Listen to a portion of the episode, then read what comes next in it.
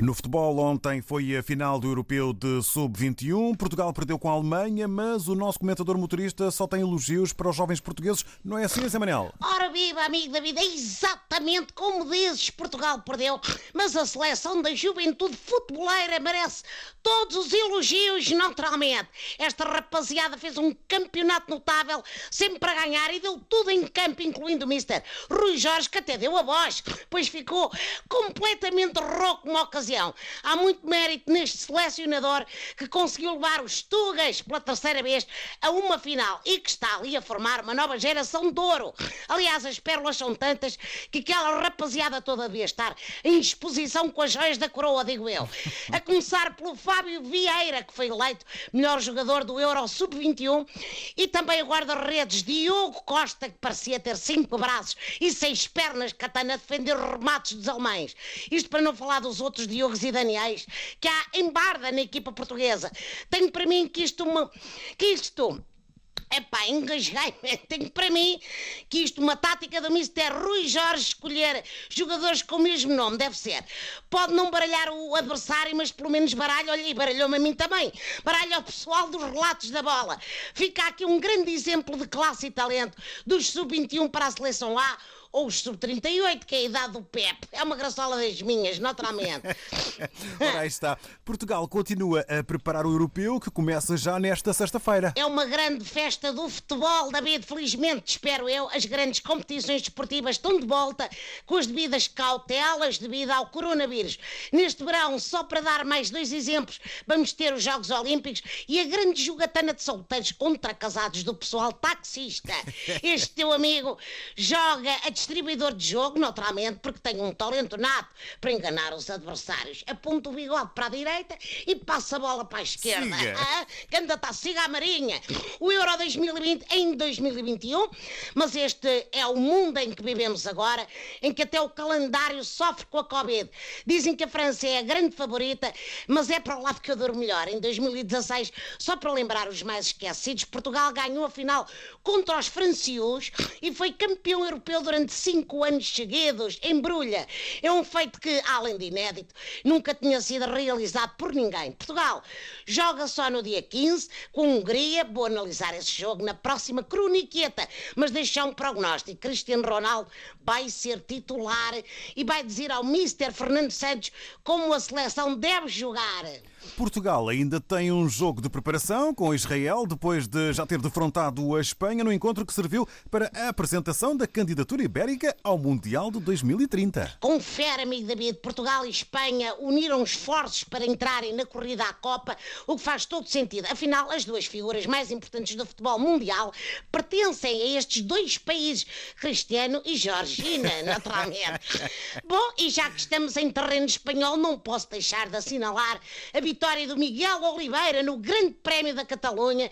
Este puto é levado da breca, pá, andar de moto, Catano. Parece o meu taxímetro quando entram camões na viatura, dispara a uma velocidade estonteante. Bom, e também quero parabenizar o central Ruben Dias, que foi considerado o melhor jogador da Liga Inglesa. É para que vejas, David, nós enviámos know-how futebolístico de excelência para lá e os ingleses, esses mal agradecidos, retribuem proibindo os especialistas deles em bota abaixo de cerveja de virem passar férias ao nosso país, pá. É verdade. Não se faz, pá. Mas a gente no Euro conversa. Ai, Até para a conversamos, semana, pessoal. Estamos juntos. Meu querido David, abraço. Muito obrigado, Zé Manuel Taxista. Para ti também um abraço, uma boa semana, muitas corridas. Estamos ligados, estamos juntos. Exatamente. Olá, ouvintes. Bom, que dia é hoje? Hoje é dia, dia 8, exato. O que quer dizer que, neste momento, faltam para aí 26 dias para dar início à campanha eleitoral em São Tomé e Príncipe. E eu, há dias, estava a analisar com a devida atenção que me é permitida neste mundo onde existem várias coisas que nos distraem, nomeadamente as redes sociais. E dei conta que existem, neste momento, na corrida para o Palácio Cor-de-Rosa em São Tomé, como lhe chamam, o Palácio Cor-de-Rosa, cor-de-rosa, exato, era estúpido ser cor-de-rosa e chamasse Palácio Azul, e dei conta que neste momento estão na corrida para o Palácio Cor-de-Rosa 18 candidatos. 18 candidatos. Imaginem, mais um bocadinho toda a população de São Tomé estava a candidatar-se às presidenciais daquele país, não é? Existem tantos candidatos à presidência da República em São Tomé e Príncipe como existem pessoas que vão votar, não é? Está ali taco a taco quase a mesma quantidade de pessoas que são candidatas são igualmente a mesma quantidade de pessoas que são votantes, não é? 18 candidatos. São duas equipas de futebol salão e ainda sobra. Ainda ficam umas pessoas de fora, não é? Quer dizer, nem, nem o IASE, nem o IASE se calhar chega para levar toda aquela gente. É preciso dois IASes para se poder levar aqueles candidatos todos. É candidatos de uma mão cheia. Aliás, nem, nem duas mãos cheias são. Ao todo são 15 homens e 3 mulheres. Cá está. 18, mas depois só há três mulheres. Não sei o que é que as outras mulheres estão à espera para poder avançar também. Já que já são tantos, mais mulheres, menos mulheres, até porque os homens estão em vantagem, as mulheres não se podem deixar ficar atrás. Eu, por mim, tudo o resto que ficou de mulheres candidatava-se também. Chegava-se a dia das eleições e a maior parte eram mulheres. Só para poder manter o equilíbrio da coisa. Assim, cada um votava nele próprio e ponto, cada um era o seu próprio presidente. Enfim, também faltam, ao todo, faltam 26 dias para o início da campanha, que é como quem diz, faltam 26 dias para se começar o banho. O banho. Calha até bem haver banho na campanha, nas eleições em São Tomé, porque para algumas pessoas é a única altura em que podem tomar banho, já que nunca há água e nunca há luz, pelo menos durante a campanha sempre dá para tomar banho e não lavar apenas os pés. Mas enfim, 18 candidatos. Não sei o que é que o resto da população está à espera para se candidatar também.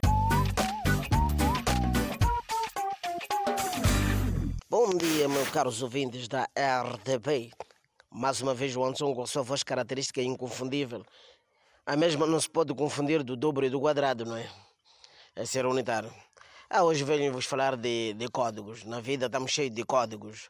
Estou a falar de código linguístico para comunicação, estou a falar de código da estrada para condução, dentre outros tantos anos códigos, ok? Yeah. E nos códigos sempre há regras. E onde há regras, há infrações. E tem os seus penaltis para as infrações. E onde tem infração, tem um infrator. Eu estou a falar concretamente de um senhor aí. Eu vinha no meu carro, ele também no seu. Estávamos a, a usar, fazer o uso e aproveitamento da mesma estrada, porque a estrada foi criada para o efeito, para afinidades de caminhada, senão circulação de carros. O senhor estava bem embriagatermo, mas bem embriagado mesmo. Alguns dizer, é, o carro andava aqui nem caranguejo, né?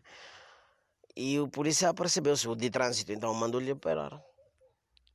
Ele questiona se ele haver bebido. É, é, é um bebê, mas o senhor bebeu sabendo que não pode pegar o volante no estado de embriaguez, não se pode consumir o álcool e pegar o volante. Ah, mas meu filho, eu estou voltando de uma festa. E voltando de uma festa, isso é justificação. Não, meu filho, sabe, há coisas que você não vai entender. Lá, claro, enquanto o senhor não me, não me, não me fazer entender, não vou entender. A única coisa que eu entendo é que o senhor é infrador. Ah, mas eu sou infrador, sim, reconheço, mas também não sou culpado. Como é que o senhor não é culpado? A garrafa que foi a sua boca ou a boca a garrafa? Ou o senhor ergueu a garrafa à boca? Não, mas é que na festa que eu estava, procurei por iogurte no banheiro e a única saída que eu tinha tomar o álcool porque não tinha iogurte. E ainda tem mais uma. Daqui vou para, para uma palestra. O polícia pergunta: que palestra? Não, uma palestra lá em casa. Minha mulher aqui é palestrante. Mas de que palestra o senhor está falando? Estou falando de palestra contra álcool. Assim que o senhor já começou, tem outra palestrante lá, por favor, deixa-me ir. Ah, senhor, encosta. Então, por favor, vamos respeitar tudo quanto são regras. Bom dia, até para a semana. Aquele abraço do Antongo. É, more pessoal, tudo direto? Daqui quem vos fala, já sabem quem é, é de Cabo Verde. Como é que vocês estão? Tudo fixe?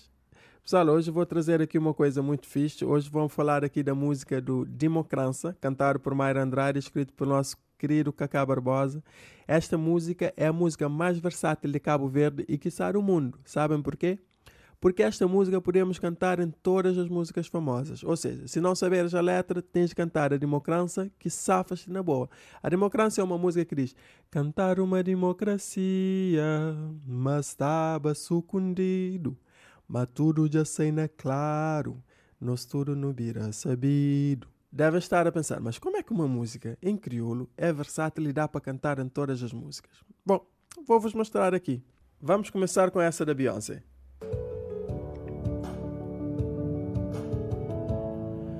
Cantar uma democracia, mas estava escondido. Mas tudo já sai na claro, nós tudo no vira sabido. E não só, também cabe nesta, Pink Floyd. Cantar uma democracia.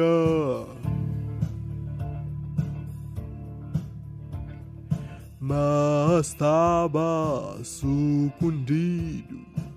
Ou até mesmo o Hotel California Eagles. Tá numa democracia, mas estava sucundido. Mas tudo já sei na claro, nós tudo virá sabido. Por exemplo, aqui do, do Nirvana. Cantar Madimo, democracia, mas estava sucundido. Ou esta aqui do Guns N' Roses. Cantar uma democracia, mas estava sucundido, mas tudo já sei, né? Ou até mesmo Dire Straits. cantar uma democracia, mas estava sucumbido. Mas tudo já cena claro, não virá sabido. Eu sei que vocês estão a pensar que isto era para música em, em, inglês. Não, até o Roberto Carlos dá para cantar aqui com o Democrança.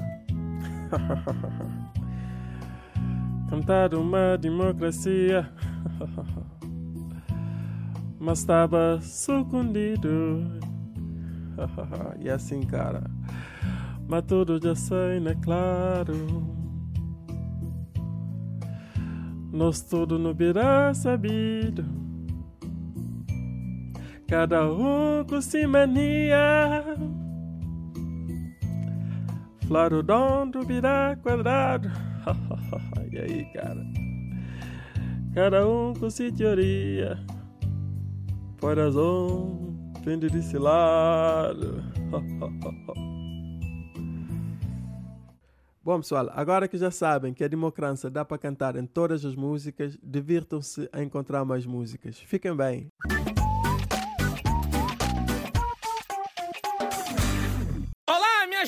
Portugal, Cabo Verde, Guiné-Bissau, Moçambique, Ilhas Maurícia. Tá aqui fala para vocês o humorista, o Azembe, que o fofoqueiro de Angola. Bambam molhou, Angola, bambam molhou.